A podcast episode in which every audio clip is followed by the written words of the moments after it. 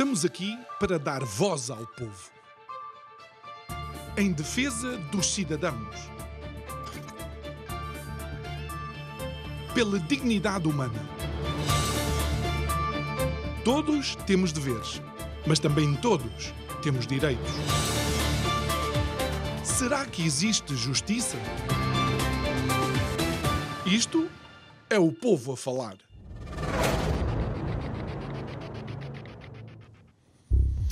Orçamento é uma ferramenta que, de alguma forma, demonstra um plano financeiro estratégico. Num orçamento estão plasmadas e isto é uma simplificação, obviamente, estão plasmadas, dizia eu, as receitas e as despesas e serve o orçamento de alguma forma como linha mestra das decisões que têm que ser tomadas.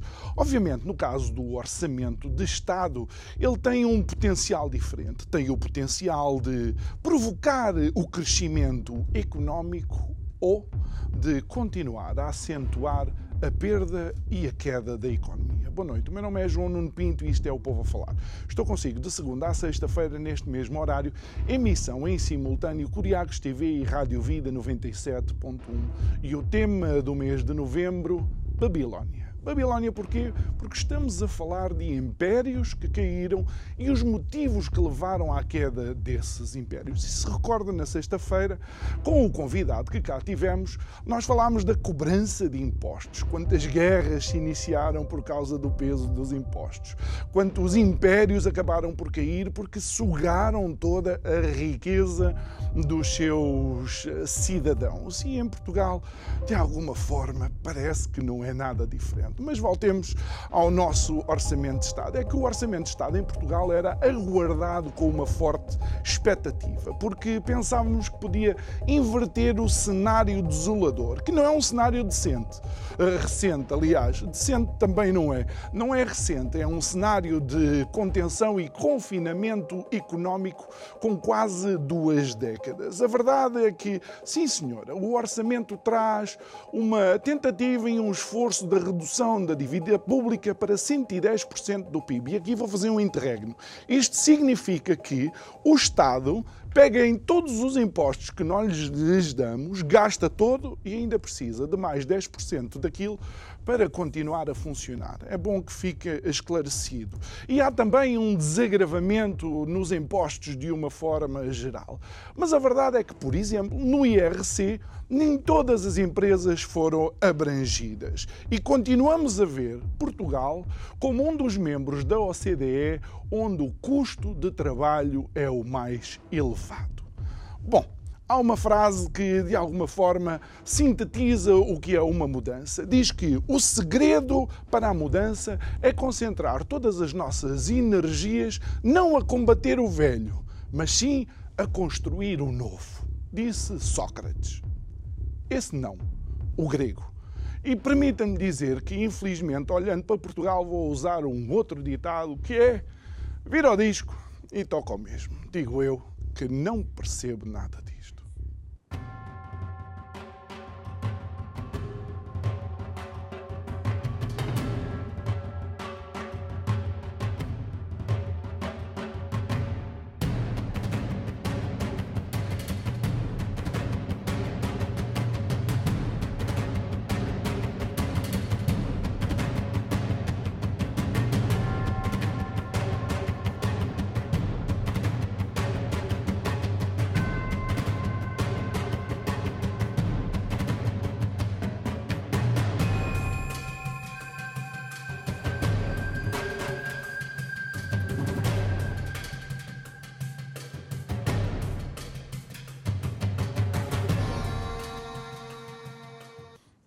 volta ao nosso estúdio e para dar o pontapé de saída a esta semana de conversas é nosso convidado uh, o Paulo Carmona, já vai sendo uma cara habitual aqui uh, no nosso programa. Boa noite, uh, Paulo, obrigado por estares aqui uh, connosco e disponibilizares um bocadinho da tua segunda-feira para, para vires cá conversar.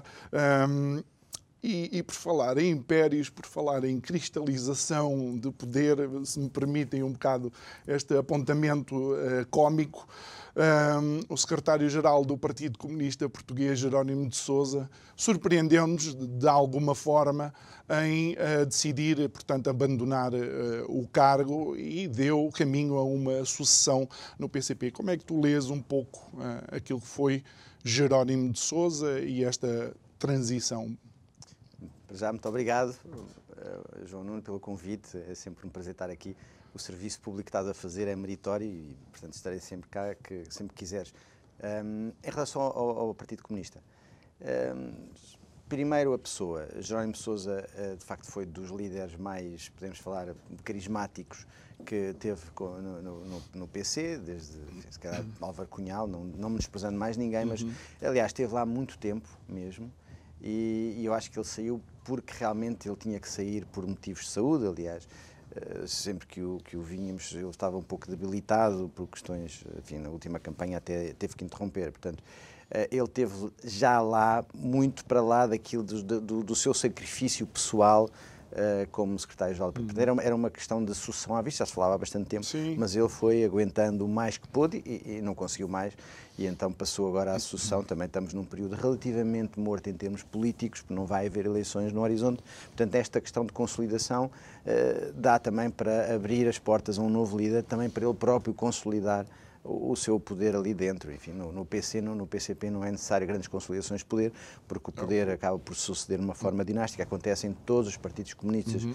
e em todos os regimes comunistas. E, e, já vamos vendo um dos últimos partidos comunistas tradicionais na Europa, Precisamente. pelo menos, ou no é mundo. Um, exatamente. É um, basicamente os últimos. Um, um, dos partidos comunistas, mesmo daqueles à velha, à velha guarda, stalinista no seu sentido, em que continua a apoiar a Rússia como se fosse a União Soviética e apoia o tudo o que seja. Central é o Comitê decide. Central é aquilo que decide. Uhum. Uh, não é, enfim, já não entrou, na, por exemplo, a Coreia do Norte também é um partido comunista e aquilo é dinástico, não é? Passa de pai para filho.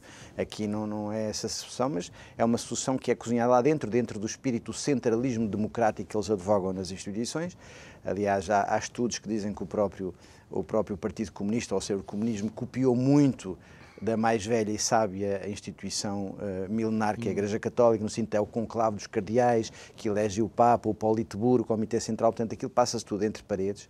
Uh, provavelmente há muito tempo que este uh, sucessor já estava a ser treinado. Portanto, é uma sucessão que... Uh... É interessante, porque de uma forma, de alguma forma, a religião é o ópio do povo, mas gosto desta estrutura, vou copiar. Precisamente, esta resistiu ao longo dos tempos, portanto, esta deve funcionar, então vamos cá copiá-la. E, de facto, a União Soviética tinha copiado da, da, da instituição a, a, sua forma de sucessão uhum. e até a sua forma de captação de, de, valores. O próprio Partido Comunista Chinês faz isso. Não se sabe nunca o que é que se passa lá dentro, é como o conclave dos cardeais, havemos Papa, não havemos Papa, portanto, é uma organização semelhante. E, e, e, o processo de, de nomeação de um, de um, de um novo uh, secretário-geral uhum. passa um bocadinho por isso. Portanto, é uma sucessão sem grandes sobressaltos, é uma sucessão que ele está treinada. As ditaduras têm essa, têm essa, essa, essa parte em que não há sobressaltos na, na, na escolha de um líder, seja ele bom ou mau, mas pronto, não é assim. E, e de facto, não, não, então, Jerónimo Sousa, de facto, foi um, um grande líder uh, do Partido Comunista. Não estou a dizer por isso que, que, que, seja um líder simpático ou que tenha sido bom para, para Portugal, mas é de facto foi um grande líder do Partido Comunista. Um, ehm, cumpriu a sua missão estoica até não digo até ao fim, uhum. coitado que ele, Deus queira que lhe dê muita, muita vida, mas uh, até aos limites das suas forças, passou e há um novo ciclo que se abre e vamos ver se este. Até este o próprio secretário-geral é quase como os papas, também só muda quando já não pode fazer mais nada. Deixa-me deixa só também aqui fazer uma referência. Uma vez que somos uma, eh, uma jovem democracia, e eu já me começo a, a gostar de chamar de jovem à nossa democracia, eh, entenderás porquê, mas Jerónimo de Sousa também é uma das últimas referências da Assembleia Constituinte, ou seja, daquela Assembleia que nos trouxe a Constituição. E bem ou mal, um bocadinho mais à esquerda, um bocadinho menos, menos ao centro ou menos à direita, ainda ainda assim nós um, era importante manter algumas referências dessa fase de transição de um regime um, ditatorial para uma democracia. Sim, é, são essas referências que ficam daquelas lutas em que nós tivemos quase a passar de uma ditadura para outra ditadura. Hum porque se, se, falamos, ainda hoje o PCP diz que são os combatentes antifascistas, combatentes pela liberdade, é mentira, eles de facto eram combatentes antifascistas para implantar um fascismo de sinal contrário. Portanto, e nós... depois no mês em que estamos, não é? Exato. No mês de novembro. E no mês de novembro. Portanto, aí conseguimos de alguma forma impedir hum. que passámos de um fascismo para outro fascismo. E, e, e, aquele período conturbado, conturbado, enfim, onde, nós, onde nasceu esta democracia que nós vivemos hoje em dia, um, de facto, o Jerónimo Sousa, embora não tenha sido uma personagem maior porque era bastante novo, mas esteve lá, uh, ao lado de, quando bloquearam a, a, Assembleia da República, em plena Constituição, enfim, a greve, Pinheiro de Azevedo, aqueles impropérios que ele na altura disse. E, e, de facto, são, durante um ano e meio nós vivemos uh, uma situação em Portugal que foi extremamente rica e, e, e, digamos, uma época interessante, como diz um provérbio árabe, Deus nos livre de, de tempos interessantes, porque os tempos interessantes são sempre tempos que uma pessoa não se consegue. Olha, uh, uh, olha. E, só, mais um, só mais uns minutos aqui no, no PCP, porque eu recordo-me de ter aqui o Bernardino Soares uh, e eu perguntei-lhe claramente entre você, o João Oliveira e o outro João, que, é o, que foi candidato à presidência, Ferreira, o João Ferreira, um, qualquer um de vocês já teria mais do que condições para ser uh, líder do PCP e, se calhar, até uh, criar uma empatia diferente com uh, a sociedade atual, sendo pessoas mais novas. Mas nenhum deles, e agora aparece um total desconhecido, quase, pelo menos para mim. João, João, eu acho que o processo de seleção do, do, do, do secretário-geral do PSCP, eu acho que está para lá da nossa compreensão. É, é uma questão quase metafísica.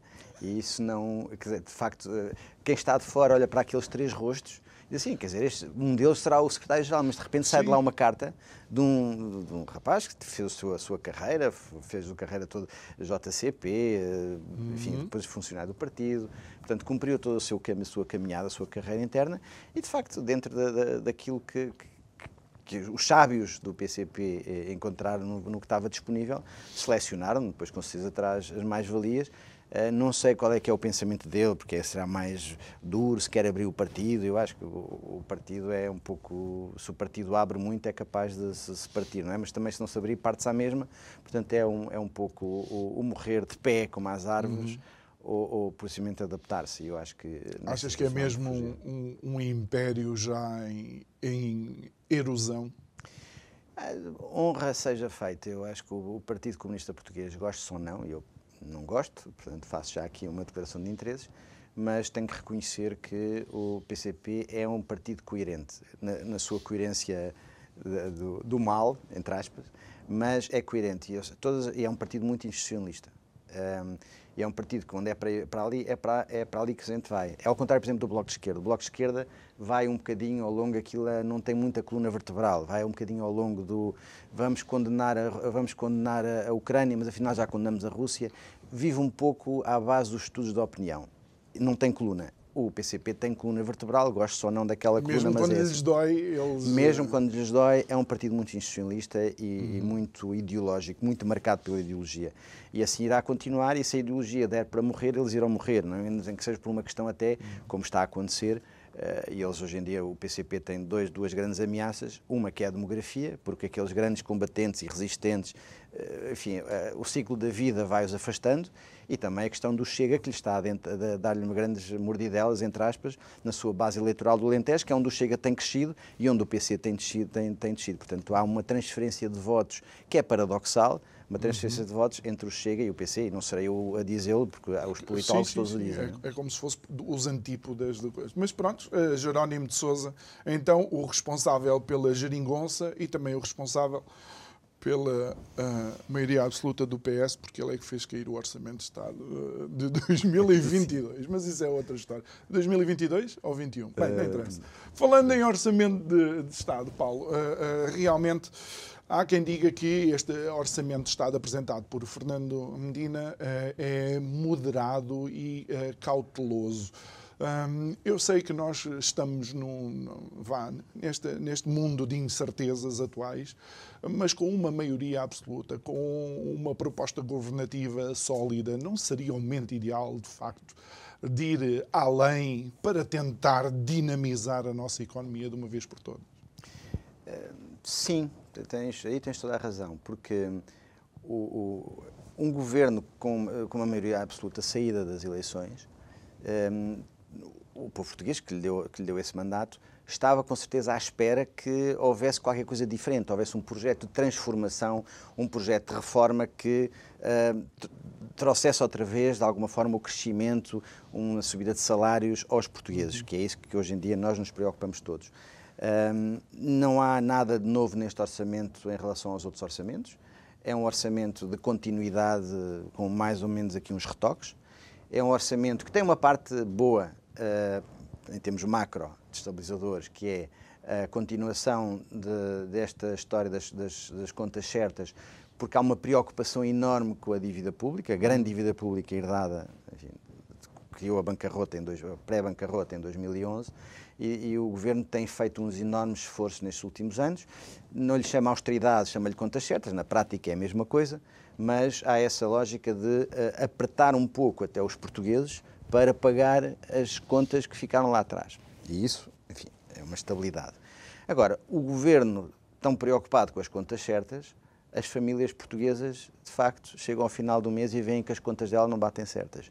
E o orçamento não alivia, o orçamento ganha, ganhou muita receita, porque, como nós sabemos, por exemplo, os uhum. IVAs, Uh, o IVA, se, se o preço da carne está a 100 e o, o IVA é, cobra 20, se a carne passa, aumenta de preço, o IVA também acaba por subir a sua receita. E este, este, este ano o Governo arrecadou mais 3 mil milhões de euros em impostos do que estava à espera por causa da inflação e para o ano tem uma receita prevista de 800 milhões mais elevada e se calhar muito mais do que está à espera, porque o Governo faz sempre orçamentos por baixo. Por baixo. E, e provavelmente vai ter... Que é vai é para ter depois brilhar. Para depois brilhar.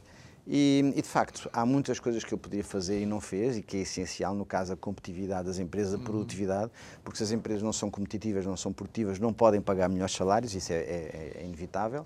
E depois, por outro lado, há uma situação enorme de carência por parte dos, dos, portugueses, em que estão, como estavas a fazer na tua boa introdução, na questão dos impostos, que hoje em dia estão a atingir níveis brutais em termos do rendimento de, das famílias, estatisticamente estamos nos 40 e picos por cento. Uhum. Portanto, é, é é, é, acho que falta ali um alívio, uma, uma sinalização do governo, a dizer, eu quero vos ajudar, mas realmente não é o que, o que o governo tem feito, é que nós vemos um bocadinho uns paliativos, é o e-voucher, é assim umas coisinhas, eu, mas é para fazer PowerPoint, dizer, olha, eu ajudei, depois vai-se ver a ajuda, espreme-se e não há muito.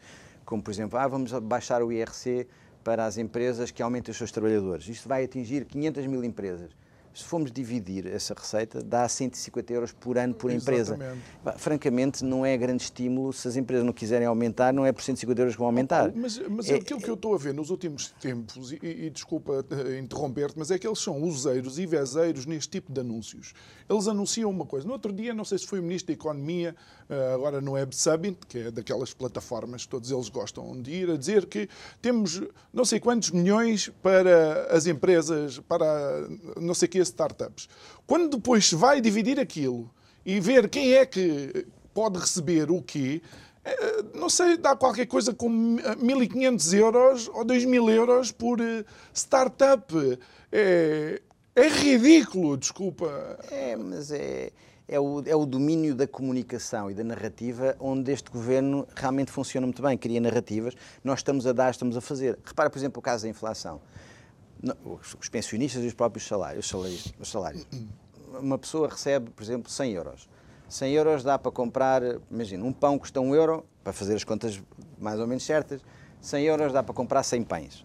Imagino que amanhã o, euro, o pão passa de 1 para 2 euros. Os meus 100 euros só dá para comprar 50 pães, certo?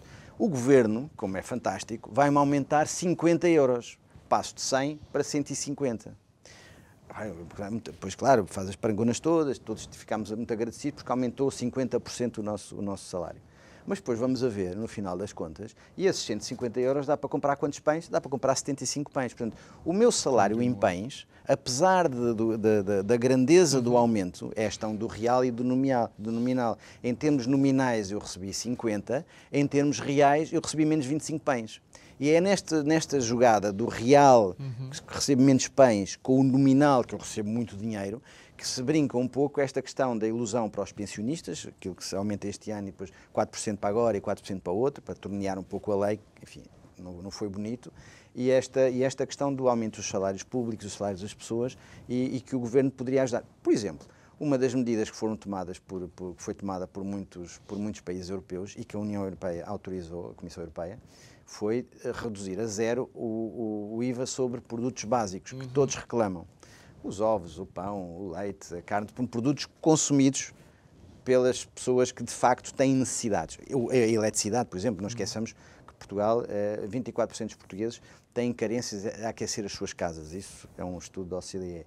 Eh, e neste caso aqui, o, o, o que é verdade é que quando nós baixamos o, o, IVA, por exemplo, a zero e há condições, sem fazer perigar as contas públicas, haveria condições de baixar para zero esse IVA, portanto estamos a falar em baixar 6% imediatamente o preço do pão, do leite, dos ovos, e há essa condição para fazer. Não esqueçamos que Portugal é um dos países mais pobres da União Europeia. Nós estamos a cair todos os dias em termos relativos.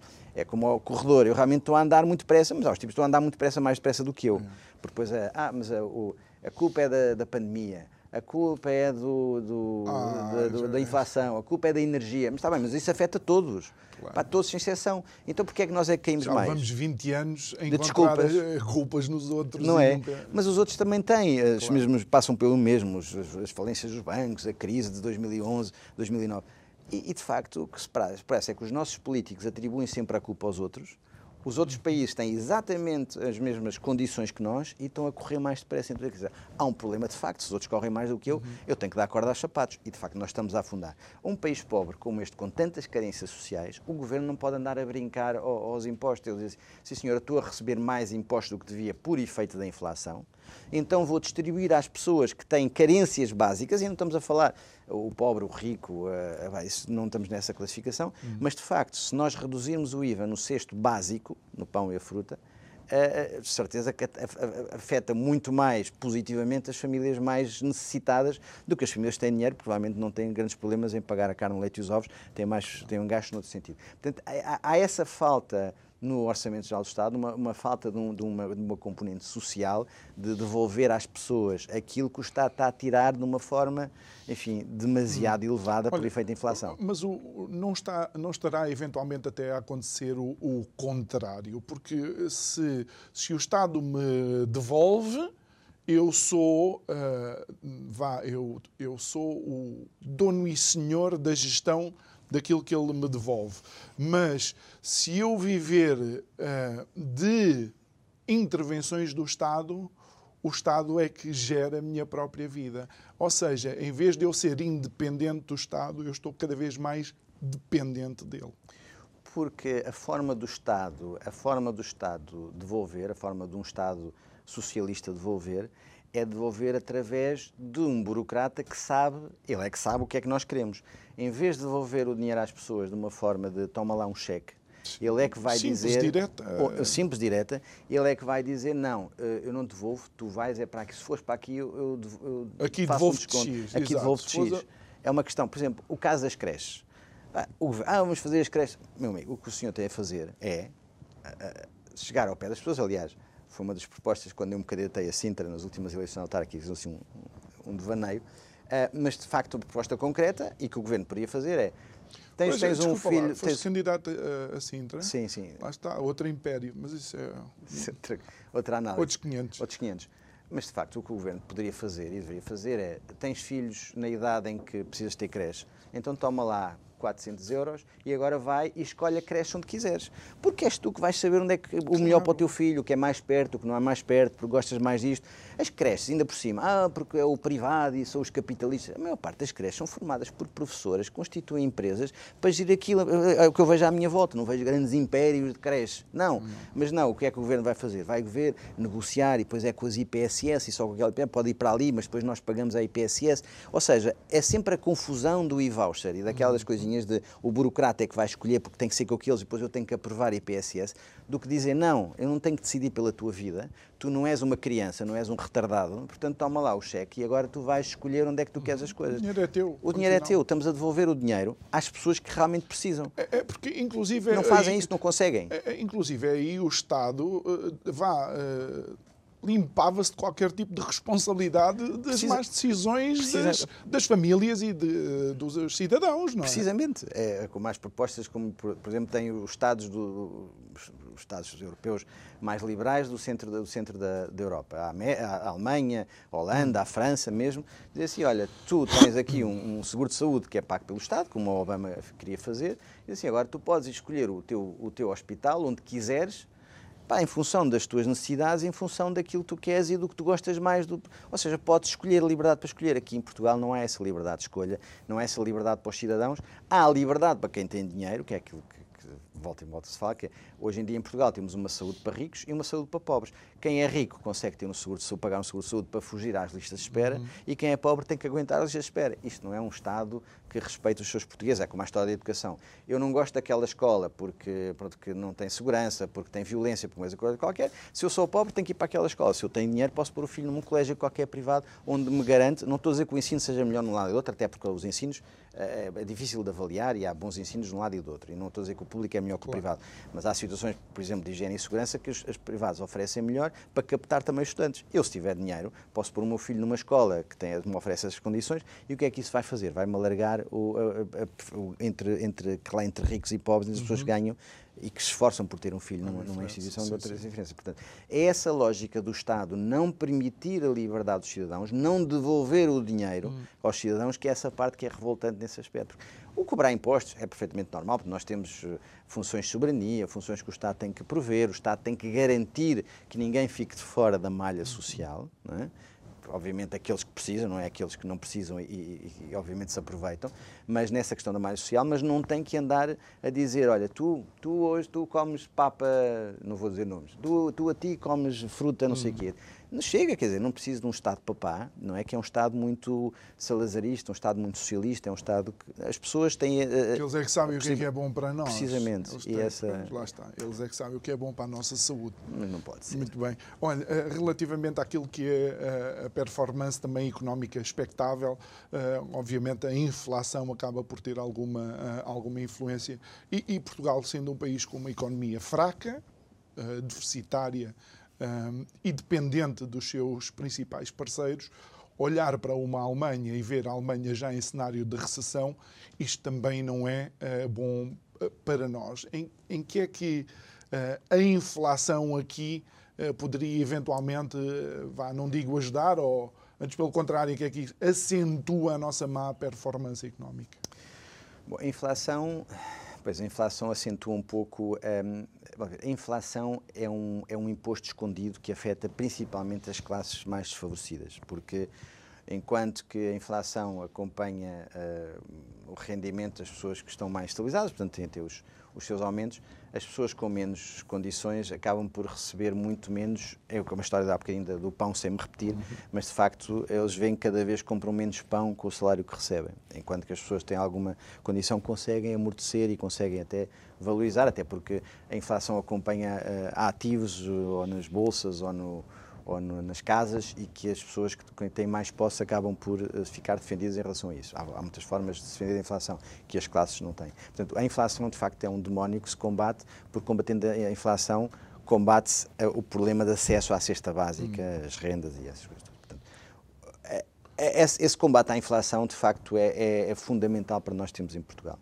O caso da, da, da, Alemanha, e obviamente que afeta a nossa competitividade, já, uhum. já irei regressar, o caso da Alemanha é que uh, a Alemanha, sendo, digamos, o, o, nuclear ali dentro da Europa, eles vão entrar em recessão porque tem a questão da China, principalmente, porque eles, eles são um mercado muito exportador e a China está a entrar, enfim, em pausa, uh, continua a insistir na questão do Covid, e aquilo está relativamente COVID bloqueado, COVID, a política de Covid-0, e de facto a nível das importações e do consumo tem estado a baixar e, e não tem comprado muito a Alemanha, a Alemanha ressente-se um pouco disso. E também depois, obviamente, o próprio, o próprio arrefecimento da economia.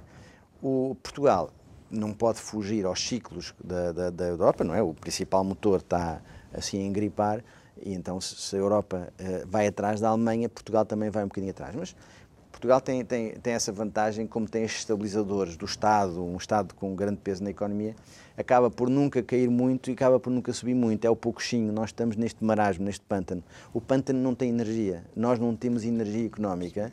Portanto, epá, se há assim uma grande, uma grande maré, nós não temos marés quase em Portugal. Portanto, há uma maré baixa na Europa, nós baixamos um bocadinho. Aquilo sobe e nós subimos um bocadinho. Mas andamos muito aqui na estagnação. O problema é que é uma estagnação em termos absolutos vai subindo devagarinho, mas em termos relativos vai descendo porque os outros, cada maré, cada, é com mais marés, cada onda vai enchendo seja, mais nem coisa. frio nem quente. Andamos por aqui, estamos mornos, mornos, basicamente, que... é essa a pena que Portugal é um, é um país relativamente estagnado.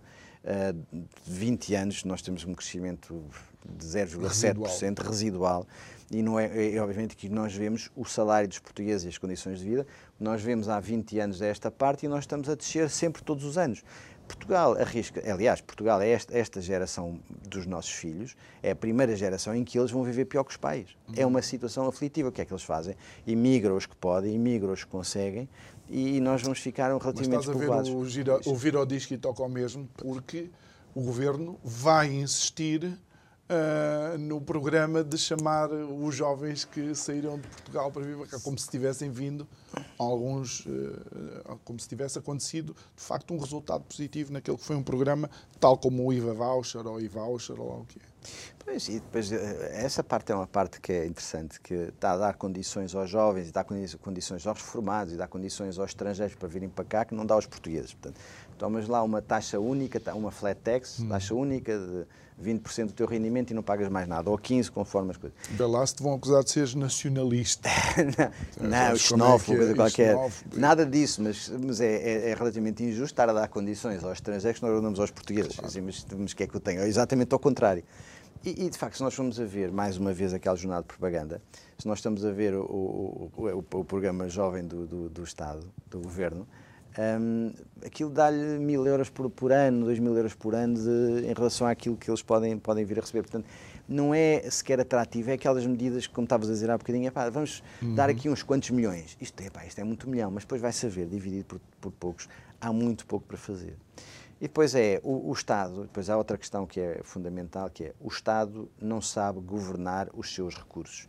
E como não sabe governar os seus recursos, o caso da saúde é gritante o caso da saúde, eh, quanto mais dinheiro é despejado para lá, parece que é pior. Ou seja, estamos a gastar quase o dobro do que gastávamos há 10 anos na saúde e as listas de espera estão exatamente no mesmo. Os médicos de família, nem neste orçamento existe nada para os médicos de família, existem ali umas coisas pontuais e nós vamos assistir a mais um ano com falta de médicos de família para um milhão e meio de portugueses, apesar das promessas de António Costa em 2016 que ia acabar com aquilo em 2019, estamos em 2020 e quase três. Ah, quase três, exatamente. Quase três. E, e, de facto, há muitos, há muitos, portugueses que não têm acesso a médico de família hum. e, e, de outras situações, e as listas de espera continuam estagnadas, continuam muitas delas até a aumentar em casos de dermatologia e oftalmologia, e, e as, as, dívidas dos hospitais a aumentar face aos medicamentos, etc. Portanto, há de facto, parece que há canos rotos, em que o Estado, como é relativamente mais fácil, entre aspas, ir pedir dinheiro aos portugueses, carregar-nos com impostos em vez de organizar a sua própria casa. E há esse, esse tema que é organizar a casa, de facto, de uma forma mais eficiente e mais eficaz, sem dizer, olha, eu tenho este problema aqui, vou despejar mais dinheiro em cima do problema, o que é que isso faz? Perde-se o uhum. dinheiro que é nosso, é o dinheiro dos portugueses, uhum. que é entregue ao Estado, não esqueçamos, o dinheiro do governo é dinheiro dos contribuintes e que é gasto de forma, se calhar, pouco eficiente e pouco eficaz e que, se calhar, se o governo tivesse uma situação de carestia, como é a maior parte dos portugueses, se calhar organizava melhor a casa, como as pessoas hoje em dia, infelizmente, uhum. têm poucos rendimentos e, em vez de andar a cobrar impostos aos vizinhos, têm é que governar a casa de uma forma muito mais diligente, que o Estado Isso, não faz. Uh, tu, tu estás a ir no sentido daquilo que foi a intervenção do nosso convidado sexta-feira passada, Nuno Barroso, que é da autoridade tributária, ele é um, de, uh, dirigente sindical da AT, eh, onde ele dizia não, os impostos que nós cobramos deveriam ser devolvidos aos portugueses em forma de serviços públicos de qualidade e infelizmente isso não, uh, não acontece. Uh, relativamente a algo que, que, preocupa de facto é a energia também, esta situação da energia que afeta a competitividade das empresas juntamente com um desenho uh, de impostos ou uma estrutura de impostos que uh, mais uh, afoga a empresa do que propriamente a permite navegar as águas. Qual é a leitura que tu fazes e o que é que, em que é que o governo ficou aquém daquilo que era expectável? Sobre a autoridade tributária, só, só um pequeno hum. comentário se o governo tivesse serviços públicos de tanta qualidade como tem a autoridade tributária, epá, eu, o, o, governo era fantástico, porque de facto, aplicando, porque não é, não é difícil, aplicando as mesmas regras, os mesmos incentivos que ele dá em termos da autoridade tributária, que é a máquina mais eficaz. Uh, enfim, mas, mas, é a máquina mais eficaz que existe no governo, se ele aplicasse os mesmos princípios à saúde, à educação, os serviços públicos eram serviços ele, de qualidade. Ele não aplica nos próprios funcionários da autoridade tributária. Há 10 anos que não vêm o dinheiro do combustível dos próprios carros com que eles vão fazer as inspeções, esse valor aumentou. Como é Há que é, 10 anos que não. Como é que é possível? Eles dizem que a autoridade, desculpa, a autoridade tributária é, só serve é para uh, ir buscar dinheiro. É, um, é como se fosse um multibanco uh, do Estado. De resto. De resto, pronto, não, não, mesmo os próprios não funcionários respeito. do Estado não têm, não têm esse, às vezes, esse respeito. E depois, como em muitas situações, câmaras com, por exemplo, 10 fiscais e duas viaturas. Quer dizer, só, só podem ir fazer, fazer fiscalizar dois fiscais e, e, os outros oito ficam a fazer trabalho de casa. Mas depois recursos e meios, e, e nós vemos que no Estado há funcionários a mais num determinado sítio, funcionários a menos no outro. Há funcionários que são muito mal pagos para o que estão a fazer, há funcionários que são muito bem pagos para o que estão a fazer. Um motorista de um gabinete pode ganhar até 1.600 brutos, enquanto que um professor eh, de matemática com 30 anos de carreira ganha 2.200. Portanto, há ali um... E ainda tem que dar umas explicações ainda tem que dar umas explicações para compor. Portanto, há uma situação de descompensada em termos de gestão do pessoal do Estado. E o Estado como em vez de se organizar a casa, mais uma vez vai buscar dinheiro para cumprir problemas em vez de resolver os problemas. A tua pergunta, que é uma pergunta bastante interessante, sobre a questão da, da, da energia. As pessoas atribuem à, à energia o grande, grande, o grande problema da inflação. Bom, os combustíveis fósseis, desde há 10 anos, até por questões ligadas à sustentabilidade e a todas as questões ambientais, eh, quase é criminoso eh, fazer investimentos. Os bancos deixaram de emprestar dinheiro às empresas que, que produzem combustíveis fósseis, portanto, assistiu-se a um desinvestimento, atenção, com muito boas intenções, mas lá está, boas intenções está em inverno cheio, e de facto houve um desinvestimento nessa área, portanto, não há mais produção para aquilo que nós queremos. Porquê? Porque nós queremos um, um, mundo com energias renováveis, o que é um sonho, uma ambição e, e, e, um, desígnio, e acho que nós devemos lutar todos os dias para ter essa, essa, essa questão das energias mas renováveis. Mas a custo? Mas o problema do custo, é porque hoje em dia o custo até está baixo, mas o problema das energias renováveis é que as energias renováveis são intermitentes, portanto só funcionam quando há luz, quando há vento, estamos sujeitos ao capricho também da natureza tem que existir alguma coisa que hoje em dia só as fósseis dão, que é conseguir ligar. Fósseis, por exemplo, agora o nuclear já não é fóssil, supostamente, ou pelo menos ainda é, já é verde. Mas tem que haver uma energia que seja independente da, da, da natureza. O nuclear já é verde, não é? Já, já. Já, de regressar aos anos 70 e dizer aos manifestantes mas, é, que, mas o nuclear, olha, mas, nuclear. o nuclear é a energia, é a energia mais fiável e das energias fiáveis é a menos poluente de todas. Não emite uh, eh, CO2, não é? Porque se nós estamos numa emergência climática, que é assumido até pelo nosso secretário-geral das Nações Unidas, que o mundo é capaz de acabar daqui a 20 anos, se nós não reduzirmos o, o CO2, isto é mesmo, isto é contado por ele, então vamos reduzir o CO2, mas então qual é? Eu, eu, não vamos para o nuclear porque ele tem resíduos. Está bem, mas os resíduos é daqui a 50, 100 anos. Ora, se o mundo vai acabar daqui a 20, Mais eu prefiro vale. utilizar o nuclear que não polui para salvar o planeta, mesmo que ele fique com detritos uhum. uh, nucleares, do que morremos amanhã claro. por não utilizar o nuclear. Portanto, há ali um tema. Mas depois há uma incongruência, porque uh, as pessoas que defendem o, o CO2, etc., depois também atacam o nuclear, porque o nuclear é atacado pelos os lobbies ambientalistas, pelos lobbies dos combustíveis claro. fósseis. Mas não é uma discussão em Portugal para isso, não, não temos necessidade de um uhum. combustível, temos até excesso de capacidade. Esta demonização uh, dos combustíveis fósseis é que nos traz a, levou, onde estamos. Levou isso, porque é, é um bocadinho a, a boa intenção, ficámos a agarrar as energias renováveis de um lado porque porque é o futuro, mas nós não conseguimos ter energias renováveis. Não vamos dizer aos senhores que estão ali em casa, olha, se houver vento, o senhor liga a máquina de lavar roupa. Não dá. Agora, temos é que ter, especialmente daquele período de maior consumo, como sabes, uhum. entre as 6 e as 10, mais ou menos, 7, 10, que é o chamado bico de pato, em que há um enorme consumo. Olha, já é, o sol já se pôs, não há energia solar, pode haver vento ou não, e em caso de haver chuva foi como este ano. Temos que utilizar o gás natural ou outros combustíveis fósseis, eventualmente eh, questões ligadas ao, ao, ao, petróleo. Portanto, essa é porque nós não conseguimos acumular, é a questão das baterias, que a gente fala, conseguir acumular o produzido durante o dia para conseguirmos utilizar à noite. E essa falta ainda de, de estabilização no, no, na produção das renováveis faz-nos utilizar as fósseis. Ora, nós não temos investido nas fósseis, nomeadamente do petróleo, porque é, é mau, é feio, etc. E estamos, aí estamos completamente de acordo. Só que um, não, ainda não agarramos completamente um e não conseguimos deslargar o outro. O que é que aconteceu? O outro não, não deslargou e o outro, vamos ver, o outro que não é bem assim. Estamos a falar em que 78% da energia consumida no mundo é energia fóssil, ainda. Portanto, é, é essencial até eh, em termos de, de, especialmente no consumo dos países mais uh, em, em, desenvolvimento, que é a energia primária, claro. porque não tem aquelas energias, e vamos a caminho disso, mas não tem. Portanto, há esse desinvestimento que fez com que diminuísse a oferta, mas o desenvolvimento humano das pessoas, cada, cada, cada pessoa em África ou na Ásia que ganha um dinheirito, compra uma moto e uma moto gasta o seu uhum. combustível para ir, a, para ir trabalhar para a fábrica. Mas, ah, mas isso estamos a multiplicar por milhões de pessoas a comprar motinhas, só oh, isso aí vai oh, por aí acima. Oh, Paulo, é? e, e, a moto é, é, um exemplo, do meu ponto de vista, que já é uma fasquia alta, porque eu considero, por exemplo, um verdadeiro drama existirem milhões de pessoas que a única forma que têm de cozinhar os seus alimentos ainda é com carvão ou madeira. Precisamente, é, isso aí não há, não há forma a fugir. Portanto, aí, aí criamos, é uma, é uma, um, uma questão estrutural de, de facto, o desinvestimento nas fósseis, o que é, até por muitas pessoas, bem-vindo, dizer assim, não, temos que as tornar caras, que é para diminuir o consumo. Está bem, mas o problema é que não temos alternativa ainda. Portanto, estamos a pôr as energias fósseis caras, sim senhora, mas depois, o que é que isso vai fazer? Vai encarecer a vida às pessoas, que é o que tu estavas a dizer, porque estão caras, mas eu não tenho alternativa. Portanto, o caro vai-me diretamente para o bolso, porque são caras, mas eu tenho que as comprar.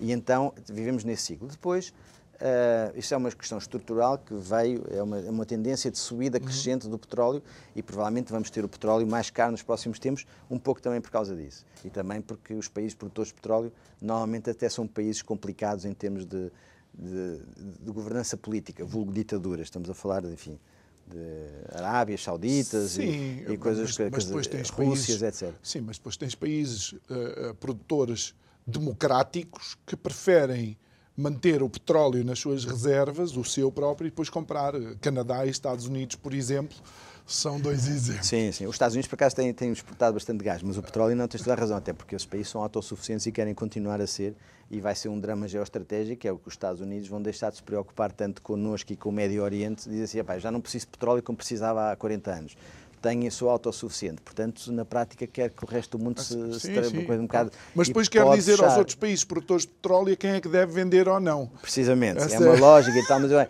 é lógica um bocado Trump, também não sabem bem onde é que estão. É como é. nós com as renováveis e com as fósseis. Queremos as renováveis. Não, o Trump é o isolacionismo dos Estados Unidos. Mas e... o, Trump, o Trump continua a ser um fenómeno para sim, alguns economistas. Não, vou só dizer porquê porque eh, ninguém sabe como foi um período na história americana onde a diferença entre os mais pobres e os mais ricos diminuiu sem os dois, sem nenhum deles perder, eh, sem os mais ricos perderem a capacidade de, ao poder de compra. Não sei porquê. Fenómenos, sei Fenómenos lá. também. Assistimos ali a uma queda da bolsa e os ricos perderam dinheiro, enfim, mas, mas, mas sim, mas na prática é verdade. E é, uma, é uma, um paradoxo, eu acho que eu não, eu não sou nada manicaísta, não, eu, para mim acho que não há branco e preto, há umas coisas assim, é uma, é, é, o preto nem é todo preto e o branco não é todo branco. E, realmente o Trump não iniciou nenhuma guerra, por exemplo, que é a história do... mas é... Um, mas deixando lá o, o Trump, enfim. Nós já, tem, quer, já quer... temos aqui sarna para nos não, coçar. Já temos sarna para coçar e esperemos agora andar com lá os, aquilo nos Estados Unidos está muito polarizado, enfim, mas hum. isso é um tema de um programa complicado e Deus queira que o Trump não volte, mas enfim, nunca se sabe. Um, o, o, e depois, entretanto, houve uma. uma... Desde que o Biden se lembre é, da direção da Casa Branca, da morada, essa é outra. Enfim, eu tenho muito respeito pelas suas idades, eu espero lá chegar. Não, mas, oh, Paulo, e, e, e só, para, só para colocarmos aqui, não sempre ainda a semana passada, a semana passada, aquilo que aconteceu no Sim. Brasil, eu acho que o drama tem que ser, só há, só há aqueles dois, não há mais ninguém. Esse é um drama grande. Essa é que é a questão. É um drama grande e estão polarizados e os extremos hoje em dia estão, estão a governar porque os, os, os partidos do centro não conseguiram encontrar soluções para a preocupação claro. das pessoas concretas do, do, do que só para, só para sim, sim. voltar também àquela questão que tu me perguntaste, que eu não te quero deixar sem resposta, porque acho muito, muito interessante. O, um, depois tivemos essa parte, que é uma parte estrutural, e depois tivemos o, o grande caso da pandemia. A economia já estava a aquecer, por, até porque os, os, os, bancos centrais baixaram as taxas de juros, uhum. uh, também estavam numa perspectiva de ganhar, ainda a recuperar da, da, da outra crise, e baixar as taxas de juros para as pessoas precisamente investirem. E a, para investirem, para gastarem dinheiro. Pronto, as pessoas foram gastando e a inflação já estava a começar a mostrar. Veio o Covid, fecharam as pessoas em casa, deram-lhes dinheiro e depois o que é que aconteceu? Começaram a libertar as pessoas de casa, as pessoas com muito dinheiro, os bens eram os mesmos, mas menores ainda, porque interrompemos a As cadeia de abastecimento, das cadeias de abastecimento. Portanto, o que aconteceu? Aconteceu que tivemos mais dinheiro e menos bens. Uma procura brutal e uma oferta. Oferta e procura. Há muitas batatas, baixam de preço. E aqui mais ou menos. Há muito dinheiro, o dinheiro baixa de valor. Quando o dinheiro baixa de valor face aos bens, chama-se inflação, porque temos que pagar mais por um determinado bem. E entre misturando isso tudo, e mais os Covids, mais uh, toda esta situação do, dos governos tentarem combater os Covids uhum. com outra. Ou seja, na prática estamos a, é, um, é, um, é uma contraindicação de um antibiótico que nós tomamos, que se calhar não devíamos ter tomado com tanta força e que nos deu cabo do sistema digestivo. E agora vamos tratar do sistema digestivo e vai-nos fazer mal à articulação. Não é da doença, é da cura. É da cura, é? exatamente. É Portanto, estranha. estamos a, a sofrer daquela cura para a doença. Uhum. E essa cura acaba por ser uma doença que nós agora estamos a combater com o aumento das taxas de juros e, e uma pressão enorme para combater essa, essa, essa, essa cura que passa a ser uma mas, doença. Oh, Paulo, e depois países... vai criar a recessão, que é outra, outra doença. Exatamente, mas houve países que tiveram consciência de que, de facto, o aumento das taxas de juros vinha aí e, e assumiram nas suas políticas, apesar de todo, todo o, o efervescente que tem sido uh, o dia a dia da política inglesa, por exemplo, eles, uh, com, uh, com o governo que tem, aquilo que eles querem, querem neste momento é criar menos dependência do Estado e apostar mais na iniciativa e no empreendedorismo. Mas esse é que é o, esse é que é o trunfo que tem, é, é libertar as pessoas, para as pessoas envolverem, porque somos nós, cada um de nós, que, que, cria riqueza. Nós, quando nos juntamos a empresas ou individualmente, porque nós somos todos, até o, governo, até o Estado tem privados, cada uma das pessoas que trabalham lá são privados. Portanto, demonizar os privados também não vai lá nenhum, mas é dar aos portugueses Sim. essa capacidade para eles irem para a frente, ou seja, deem combustível, deem, e sobretudo deem uma coisa que faz falta em Portugal, que é a ambição. Os portugueses estão de braços hum. caídos, os portugueses vivem num país estagnado, vivem com o orçamento do Estado, não lhes dá aquilo que eles precisavam de dar. O governo diz, vamos ajudar as pessoas com carências, mas depois dão-lhes com um lado, mas depois tiram-lhes no IVA do outro lado, em vez de dizer assim, não, não te dou nem te tiro. O que eu te dava, vou-te baixar no, no, no IVA dos ovos, vou-te baixar os ovos, vou-te baixar a manteiga, vou-te baixar as coisas todas. Em vez de estar a dar e tirar para o outro. E é esse o, o, o dar aos portugueses, dizer, vocês são crescidos, vocês vão em frente, Pá, o governo está aqui para vos ajudar, eu saio da frente, estou aqui só para ver se, epá, se algum cair, eu apanho e levo e, e, e dou-lhe ajuda. Epá, mas vocês levantam-se, ergam-se, lutem. É, uhum. Deem-lhes ambição e deem-lhes capacidade para lutar e não atrapalhem a vida dos portugueses, como fazem isso todos Paulo, os dias, com impostos já e Já nos últimos minutos, achas que de facto o Estado deveria simplificar a sua estrutura. E vou dizer, uma das coisas boas que o Brexit trouxe para o Estado inglês, para a estrutura governativa inglesa, foi que retirou 700 mil páginas de legislação da Comunidade Europeia do seu funcionamento. Sim, a, questão da burocracia, a questão das leis, eu acho que era, então, nós temos leis a mais, temos regulamentos a mais, porque a própria, a própria Comissão Europeia também é um bocadinho estatizante como aquelas leis absurdas de medir o diâmetro do autoclismo ou coisa, porque estamos com regras absurdas. Isso até foi ridicularizado com bastante frequência, um, mas pronto, é uma forma que eles tentam de uniformizar. Mas de facto nós vivemos com, com, com regras perfeitamente absurdas. É, é, deixem as pessoas viver como querem, a liberdade individual, uhum. soltem os portugueses, soltem a ambição, soltem a garra e, e, e, façam um orçamento, têm maioria absoluta, podiam criar um orçamento que devolvesse essa ambição aos portugueses, uhum. que abrisse um novo ciclo, porque as pessoas têm esperança. Quando o governo tem maioria absoluta, as pessoas têm direito de ter esperança no governo. E o governo não lhes pode tirar a esperança. E este orçamento está a tirar a esperança aos portugueses de realmente mudarmos e crescermos e termos uma reforma. Muito bem. Uh, Paulo, para terminar, o que é que seria uh, também necessário uh, para cada um de nós fazer nesta fase?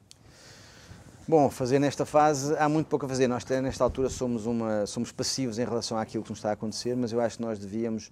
Uh, intervir mais. Nós devíamos, é um problema da sociedade civil, civil, não intervir, como tu estás a intervir à tua maneira neste programa, uhum. levantar a consciência dos portugueses e nós devíamos ser um bocadinho mais organizados, mais participativos e lutar um bocadinho mais. Muito bem, Paulo Carmona, muito obrigado por ter é estado um aqui gosto. connosco esta segunda-feira. Espero que de facto o pontapé de saída para esta semana tenha sido suficientemente desafiante para si, para fazer as suas escolhas e tomar as suas decisões. Quero relembrar que o nosso programa também está nas redes sociais, Facebook, Instagram plataforma YouTube e que conto consigo amanhã, à mesma hora, para mais 50 minutos de conversa. Resta-me desejar-lhe uma boa noite. Até amanhã. Muito obrigado.